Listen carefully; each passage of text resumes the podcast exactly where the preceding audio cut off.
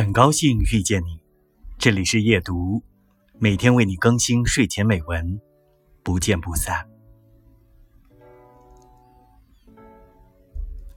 单身有时候是一个人吃火锅，是无法享受到的第二杯半价，是下雨了却不知道找谁来送伞，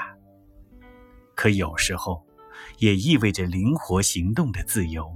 意味着生活中依然有很多让人满足的大成就和小确幸，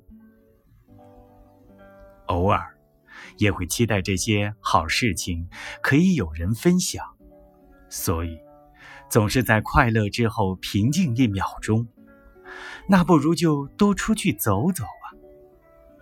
爱情的出场方式本就有千百种，工作中的朝夕相处。咖啡店里不经意的一瞥，或是回家旅途中的邂逅，瞪大眼睛，或许爱情就不期而遇了呢。